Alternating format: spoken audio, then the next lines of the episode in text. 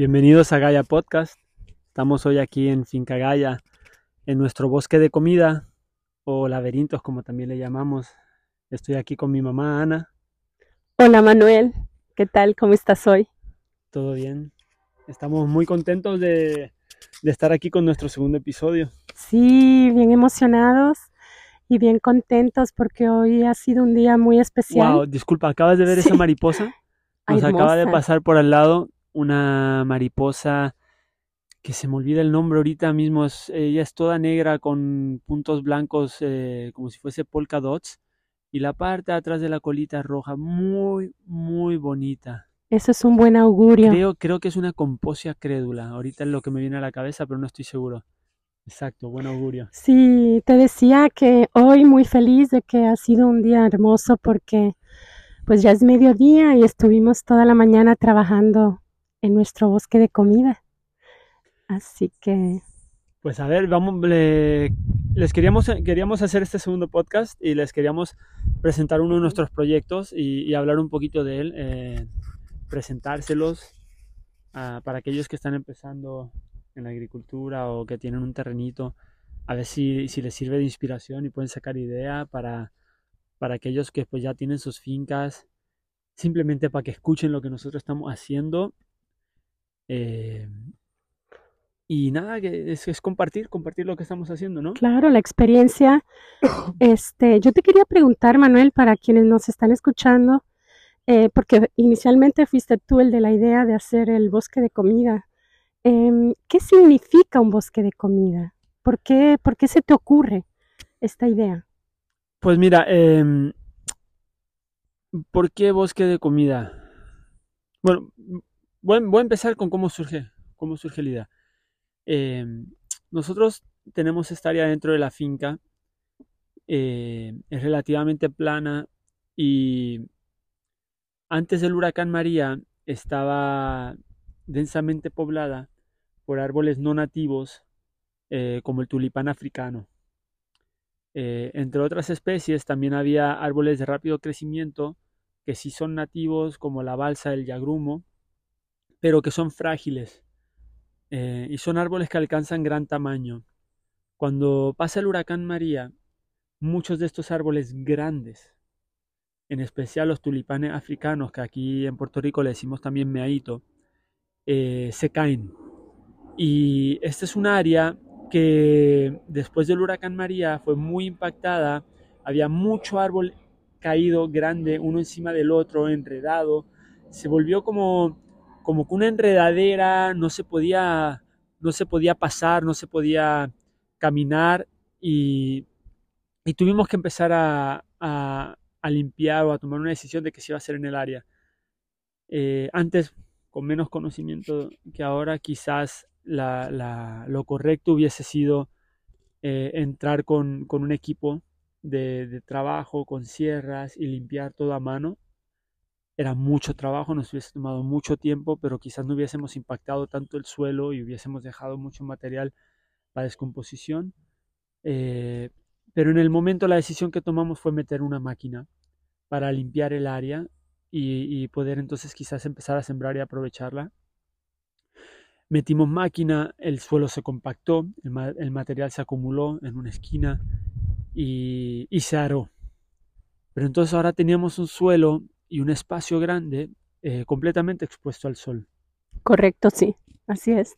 ¿Te acuerdas? Sí, no, es, es interesante lo que estás diciendo, Manuel, porque me gustaría que nos explicaras un poco cómo es que ¿Qué es lo que pasa cuando llueve y cuando tenemos el suelo, como tú estás diciendo, después de haber pasado limpiado, haber pasado máquina? ¿Qué es lo que ocurre cuando cae la lluvia en ese suelo desnudo? ¿Qué es lo que nos empezó a ocurrir este, después de haberlo arado, no? Pues una de las primeras cosas que, que nos sucede después de haber, haberlo arado es que, pues con las lluvias se forman unos lodazales, eh, eh, estábamos perdiendo la sedimentación, era imposible caminar. Eh, después con las sequías o con el sol se estaba llenando de, de, de, hierbajo y de arbustivos. Y pues si lo querías mantener limpio re, requería un mantenimiento constante. Em, nosotros para esa época no veníamos a la finca seguido y una de mis primeras ideas fue, bueno, vamos a, integrar esto al bosque y vamos a sembrarlo con árboles nativos para que eventualmente no, no, conlleve tanto mantenimiento. Entonces, em, gracias a Para la Naturaleza, es una organización aquí en Puerto Rico sin fines de lucro. Em, y a Mike Pollan. Y a Mike Pollan. Que vino también y también este... Em, te comentó, mira Manuel, sería bueno que empieces a, sembrar, sembrar lo antes posible. Lo antes posible, porque se está erosionando mucho el suelo. Pues para la naturaleza nos regaló cerca de 200 árboles nativos, 32 especies diferentes. Y el plan era que los íbamos a sembrar con, con, voluntarios y comienza la pandemia. Sí. Ay, es que es una detrás de otra. Comienza la pandemia y entonces tengo yo aquí 200 arbolitos en la finca sin nadie que los siembre y pues los empecé a sembrar yo solo. Empiezo a sembrar los árboles y de nuevo una de las primeras cosas que nos damos cuenta es que si queríamos mantener el terreno limpio y que solamente se vieran nuestros arbolitos era mucho trabajo constante. Entonces una de las primeras decisiones que tomamos fue vamos a solamente eh, darle el espacio necesario a cada arbolito, alrededor del arbolito, tratar de mantener ese espacio con mulch para que no crezcan enredaderas o grama o, o hierbajo eh, no deseado y dejar que el suelo se recupere. vamos a ver qué es lo que crece naturalmente y vamos a dejarlo crecer. Y entonces únicamente manteníamos limpios unos senderitos chiquitos, angostos, para que pase una persona eh, para nosotros poder accesar los arbolitos y limpiamos simplemente alrededor del arbolito y empezamos a dejar que, la naturaleza hiciese su trabajo. Correcto. Pero mira, yo te quiero interrumpir en esa parte porque en ese proceso eh, yo todavía no entendía la idea que tú tenías. Yo eh, recuerdo que entraba y, empezaba a, sacar de raíz todo lo que veía porque yo sentía que que era maleza, que le iban a hacer daño a nuestros arbolitos, bebés que estábamos sembrando. Y recuerdo que constantemente tú me decías, mamá, no lo saques si no lo tienes que sacar. Em, porque eso está ahí por algo, por un propósito. Solamente tienes que hacer el cerquillo y ahí fui aprendiendo de ti la importancia de dejar que la naturaleza, como bien dices, haga su trabajo. Y de los cobertores, del mulch. Pues sí, eh, en un principio eh, era más que nada por, la cuestión de, ahorrarnos trabajo. estamos tú y yo solos y es un espacio grande y a mí no me hacía sentido. Pero yo no lo comprendía, te lo digo de verdad. Yo ahora lo comprendo, pero en aquel momento, de verdad que yo pienso que mucha gente como yo, este, en ese momento, eh, por, el, por, la, por el desconocimiento, por el no saber. Es que el querer verlo todo limpio, ¿no? Todo, todo como de, revista, de catálogo así bonito, toda la gramita bonita y solamente tus arbolitos y... Sí, y, y el, el, desconocimiento de saber que la tierra está viva y que hay un sin, bueno, hay cientos de organismos que están trabajando este, y que si tú, ¿verdad?, compactas o quitas algunas plantitas que colaboran con otras en beneficio de ese arbolito que acabas de sembrar, pues le estás haciendo daño al arbolito. Eso no lo sabía. Pues una, una de, las, de, de las primeras observaciones que, que tuve, porque con este proceso aprendimos mucho y, aprendemos constantemente, todo el tiempo estamos aprendiendo. Em, una de las primeras observaciones que, tuve es que los arbolitos de balsa empezaron a crecer por todos lados muy rápido, en cuestión de un año ya tenían, no sé, 6, 7, 8 pies quizás, y empiezan a dar un poco de sombra.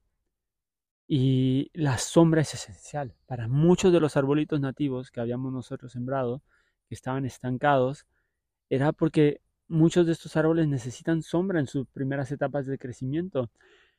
Y entonces me di cuenta, wow, o sea, no quiero aquí la balsa a largo plazo porque no quiero tener el mismo problema que tuve con el huracán María. La balsa es un árbol de crecimiento rapidísimo que puede alcanzar unos tamaños enormes y es susceptible a, caerse con tormentas.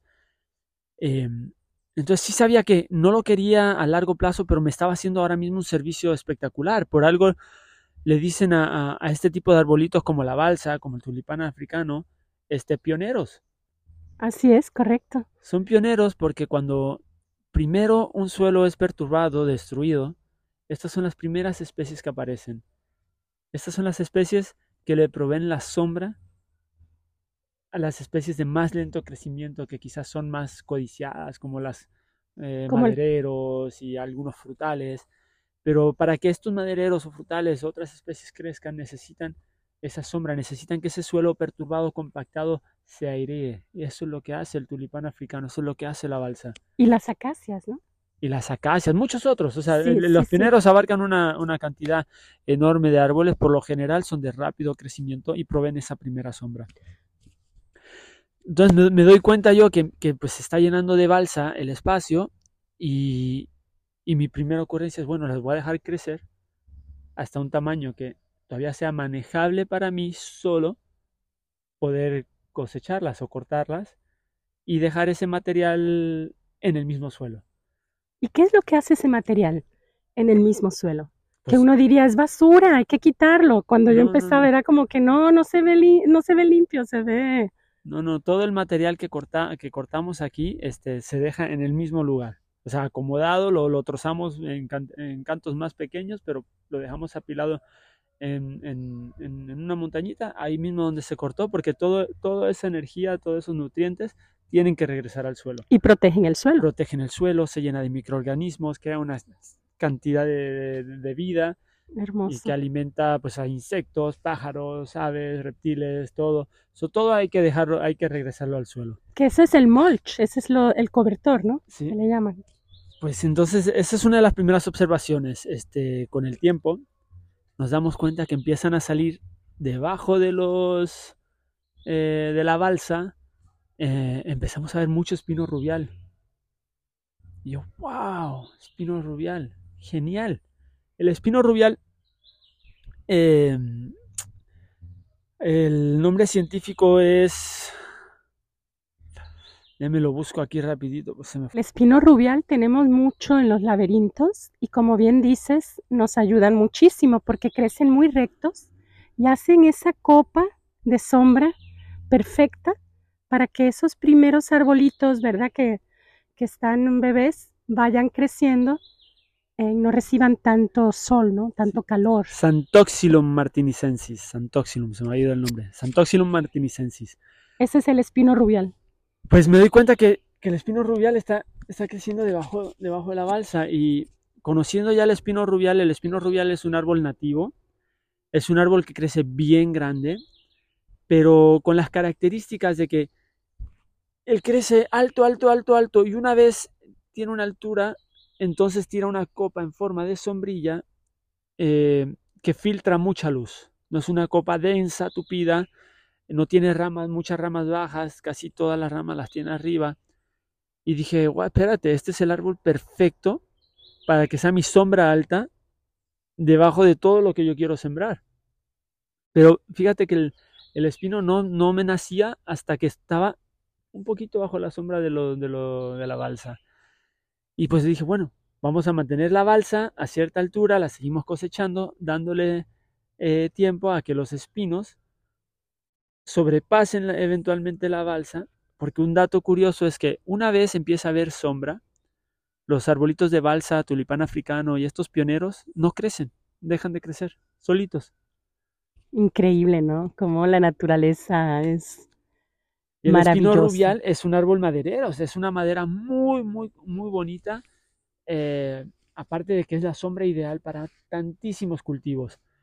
Y esa es una de las, de las observaciones que vamos haciendo sin querer, nosotros simplemente dejando que, que la naturaleza y, el espacio nos, nos, vaya también como que dictando y educando. Sí, sí. Otra de las cositas, otra de las observaciones eh, que tuvimos al dejar eh, todo crecer alrededor de lo que estábamos sembrando y simplemente, de nuevo, solamente limpiando los caminos necesarios para llegar a los arbolitos y limpiando alrededor de los arbolitos, pues todo a lo largo de los caminos se empezó a llenar de arbustivos eh, que florecen constantemente, que andan en flor, que atraen un sinnúmero de abejas, avispas, mariposas. Entonces, pues estás creando un hábitat para toda la, la, fauna nativa, que esa es otra cosa importantísima. Sí, sí, sí, así es. Los pajaritos, la reinita, los insectos, las mariposas, pues todos, todas estas especies necesitan hábitats. Entonces, al tú dejar que, que, la naturaleza se vaya recuperando en, sus pequeños espacios y solamente utilizando lo que necesitas, pues estás dejando que todas estas especies tengan su, hogar. Eh, esto ayuda también enormemente a, los arbolitos porque no son el único arbolito ni el único foco de atención para orugas y todos estos diferentes tipos de insectos que comen hojas. Pues básicamente los, les estás dejando que, haya un banquete donde escoger y no se van a enfocar en tu arbolito. Claro, que ese es el monocultivo, ¿no? Es más fácil cuidar tu arbolito si les tienes a ellos otras opciones cerca también, ¿no? Sí, sí, sí, respetar los ciclos, como bien dices en un principio.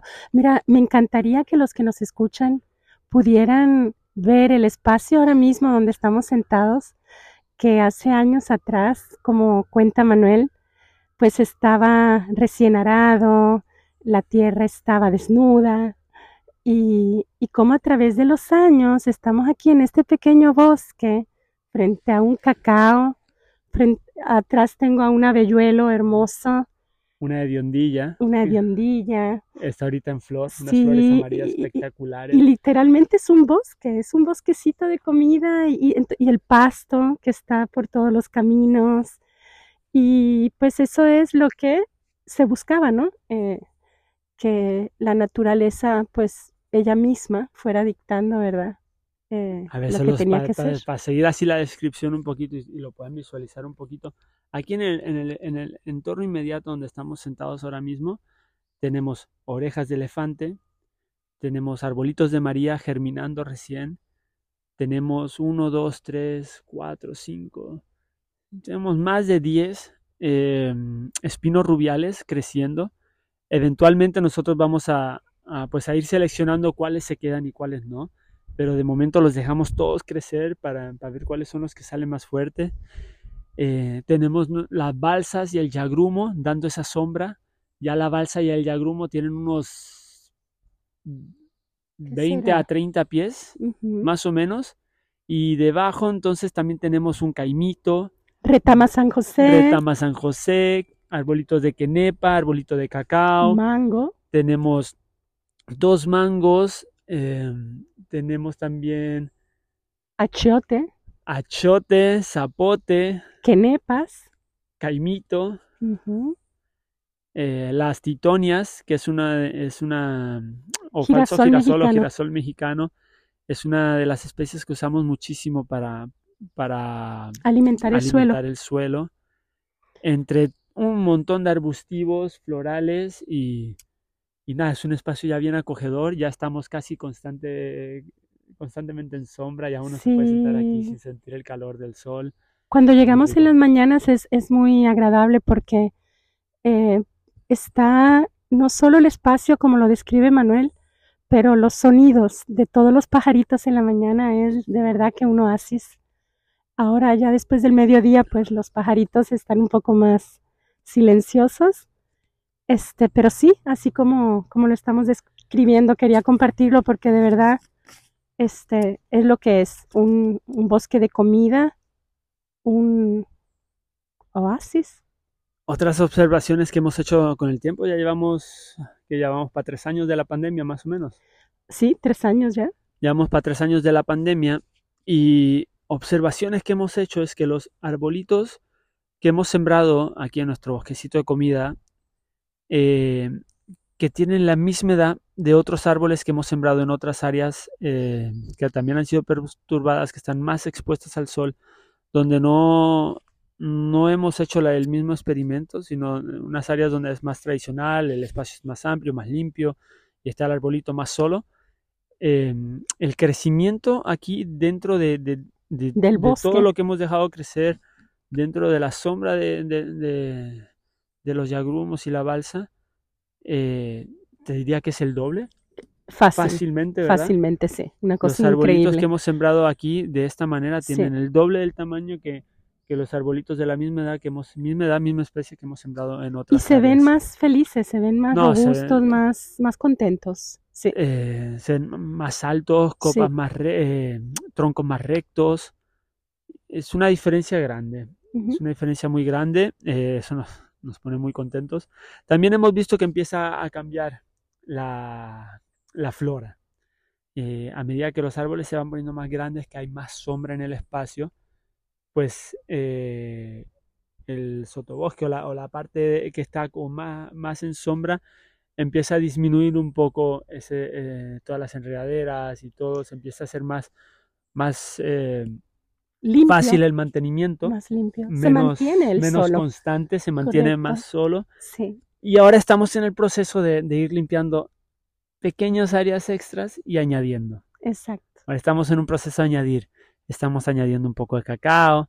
eh, recientemente Papayas. papayas. Estamos germinando eh, en nuestro vivero de, de trabajos que he hecho en otras fincas, semillas de cuaymuc, pulazán, marán. Eh, ¿qué otras cositas estamos germinando ahí? Tenemos salac también. A, abiú, a chachairú, mangostén, lemon drop mangostén. Muchas, Sí, son sí. tantas y, muchas. y todo esto viene para acá, para el bosquecito. Una, Sí. dos de, de cada especie. eh, con el objetivo, ¿cuál es nuestro, así, nuestra meta a, a futuro? Es que esto esté produciendo comida todo el tiempo. Bello. Todo el tiempo. Ade- digo, además de los frutales, también aquí hay ñame, que Sí, se deja crecer silvestre. Hemos sembrado batata, que la hemos dejado que se establezca para que esté silvestre también. Eh, yuca, eh, la hemos regado por todo el bosquecito y se da ya sola en diferentes áreas. Eh, estamos, recientemente sembré otra variedad de, de ñame y, y la idea es eso, que quiero sembrar jícama. O sea, no solamente vamos a tener los frutales, sino también debajo de la tierra sí, eh, estén los importantísimo, los tubérculos. tubérculos tan importantes, sí, sí. Eh, y nada, hay un sinnúmero, sinnúmero de, de arbolitos. Pues sí, este es el, el bosque de comida, el laberinto que les platicábamos en nuestro primer segmento. Y, la, y Y laberintos por eso mismo, le, le sí, decimos laberintos porque lo- ese nombre se lo pusieron mis hijos, porque como solamente limpiamos lo necesario para llegar a los arbolitos y dejamos que todo crezca alrededor, eh, cuando caminas aquí adentro se, se, se siente como si fuesen unos laberintos dentro del bosque, una cosa sí. muy, muy bonita. Fíjate, Manuel, me gustaría compartir con quienes nos escuchan que el- platicábamos el otro día tú y yo que cuando llueve y uno logra hacer este ecosistema que estamos nosotros eh, llevando a cabo, la lluvia no impacta el terreno eh, y no es un problema. Ah, no, en comparación al, al principio de los lo- lodazales y la cantidad de, de agua con lodo que bajaba por nuestros caminos eh, directamente de, de- estas mismas áreas, eso hace años que... Sí, y tú me lo Y lo, y lo platicabas. rápido, porque esto, o sea, estamos en tres años. Sí, Es sí, que si, si vieran, si tú le das chance a la naturaleza, lo que la naturaleza hace en tres años es increíble. increíble. Pero tú me platicabas y me gustaría que lo compartas con quienes están con nosotros hoy. Cuando llueve, tú me lo explicabas el otro día tan increíble que es algo que me gustaría que nos puedas Ah. platicar. ¿Qué es lo que hace el árbol? Primero detiene cuando la lluvia es fuertísima. La copa de los árboles, el primer impacto lo reciben.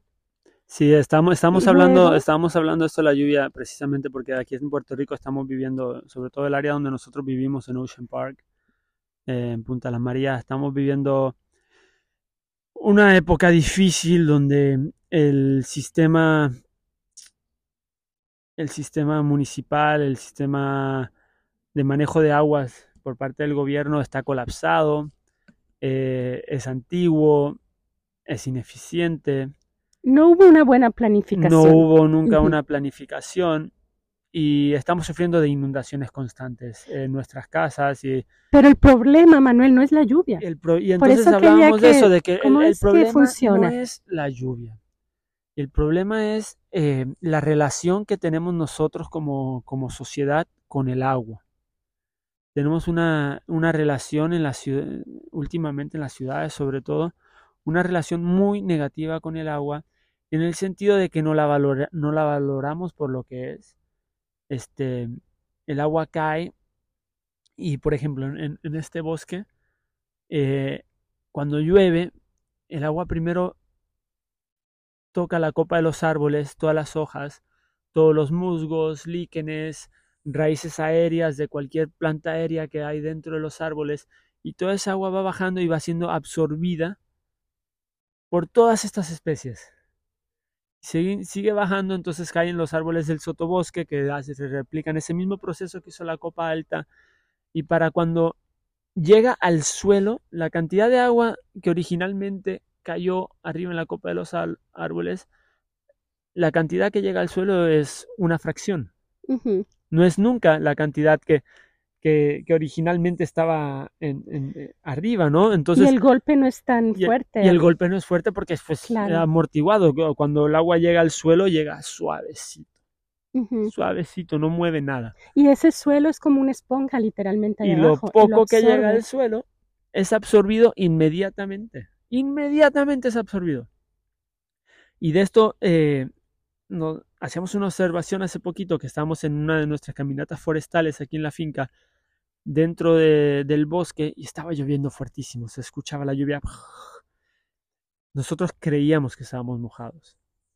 Creíamos que estábamos mojados, ya estábamos terminando la caminata por salir del bosque y le dije a, a- al grupo, les digo, bueno, ya estamos mojados, quieren pues seguir caminando bajo la lluvia aquí en, en el espacio abierto y les muestro unos arbolitos que estamos sembrando y no, no llevábamos Increíble. 15 segundos, medio, o sea, 30 segundos fuera del bosque y entonces sí que nos mojamos. sea, Sí, sí. Ahí sí que sentí, y, y todos hicimos el mismo comentario, como que, wow, pensé que estaba mojado. Sí. Llevábamos 15 minutos en el bosque, Increíble. caminando. Por eso es tan importante esto que se está haciendo, lo que es esta mm, eh, forma de sembrar eh, eh, con todas las especies nativas, eh, haciendo lo que tú explicas, los cobertores, eh, porque entonces estamos ayudando a que esa agua regrese Al al, suelo. suelo. y no Y volviendo, no ¿qué, qué- qué está- qué pasa con nuestra relación el con, el, con el agua en las ciudades? Pues resulta que ahora pues todos los techos, eh, todos los estacionamientos, todas las aceras en cemento, todas estas superficies que estamos inundando las ciudades con todas estas superficies que no que no absorben el agua, ¿no? Que son impermeables y entonces el agua tiene que ir para algún lado. Pues los techos recogen el agua y la tiran para la cuneta. Y la cuneta recoge el agua de todas las calles y todos los estacionamientos y las tira para un desagüe. Y ese desagüe, sí, pues sí, sí. recoge toda el agua de toda la ciudad porque el agua no tiene para dónde ir. Todos son superficies impermeables. Recoge toda esta agua en nuestras tuberías y pues derechito para el mar. No, Vamos a tirar todo para el mar. Pues el agua cae con toda su fuerza desde el cielo hacia el pavimento ininterrumpido o del cielo hacia suelos perturbados o que no tienen la protección de un bosque y, y se lleva todo consigo, basura, sedimentación, lo que es todo, a Sí. estas tuberías gigantescas que eventualmente con el tiempo se, pues, se saturan, se llenan, se colapsan y tenemos un problema de que no tratamos el agua, no, el agua no tiene para dónde ir.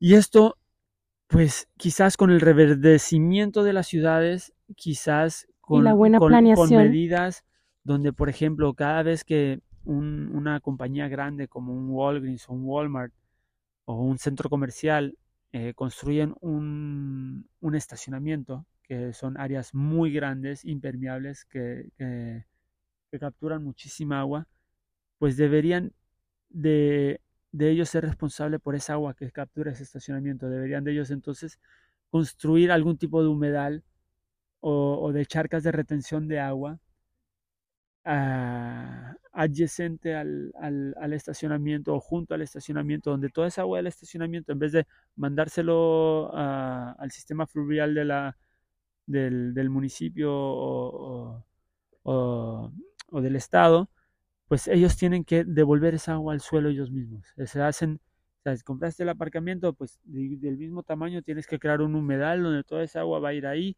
y se siembran las especies adecuadas a un humedal para que toda esa agua sea absorbida por, por los árboles, por el suelo y se regrese y no se convierta en un problema. Aparte que estás creando hábitats, Exacto. estás reverdeciendo eh, la ciudad, no es todo cemento, creas hábitat para las especies, para las aves, y eso de repente lo conviertes en un parquecito y, y se pone todo, todo más bonito, ¿no? Eh, también los patios, el patio de tu casa eh, hay muchas, muchas casas que tienen mucho patio, mucho espacio grande y nada más lo tienen con grama verde. Mm. Pues noten, fíjense cómo cuando hay lluvias fuertes, el, la grama no absorbe el agua. El agua uh -huh. pasa por encima de la grama. O, o, o, ya agarran su patio y lo llenan de, de, de terrazas de, de, cemento o de superficies impermeables. Y entonces toda esa agua que, que agarra esa superficie la, la mandan para la calle y que es problema del, del municipio. Sí. ¿Qué tal si entonces todos estos patios grandes deberían de estar, si estuviesen lo suficientemente sembrados o tuviesen suficiente especies de árboles, mucha de esta agua es absorbida y no se convierte en un problema. ¿Qué es lo que me emociona de este proyecto, Manuel? Porque puede sentar las bases eh, para que muchas personas pues eh, vean que sí, que sí es viable hacerlo, que sí se puede, este, que hace falta. Y en sus patios, como bien dices, que haya más biodiversidad que también a ellos les va a, rever, les va a traer unos beneficios hermosos Super también, sano. aparte de comida, este, poder tener estos pequeños oasis en sus hogares, hasta si no tienes un patio, un balcón, tú creas tu, tu propio espacio.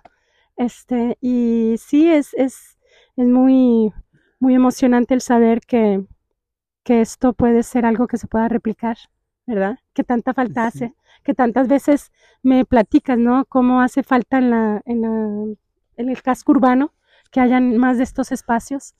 Este, así que invitamos, ¿verdad?, a, a, quienes nos escuchan, que nos visiten, que vengan, que vean este, qué es lo que estamos haciendo, que sí se puede hacer, que es cuestión de ponerle, ponerle deseo de aprender, este, Deseo de aprender sobre todo amor? porque aprende, aprende, ah, estamos aprendiendo todos los días. Lo bonito de, de, de, de, hacer lo que estamos haciendo es que tienes tanto donde aprender y observar. Es, es, es sentarte como estamos tú y yo sentados ahora mismo y simplemente ver, ver, ver las cosas y vas, vas notando cosas y aprendiendo.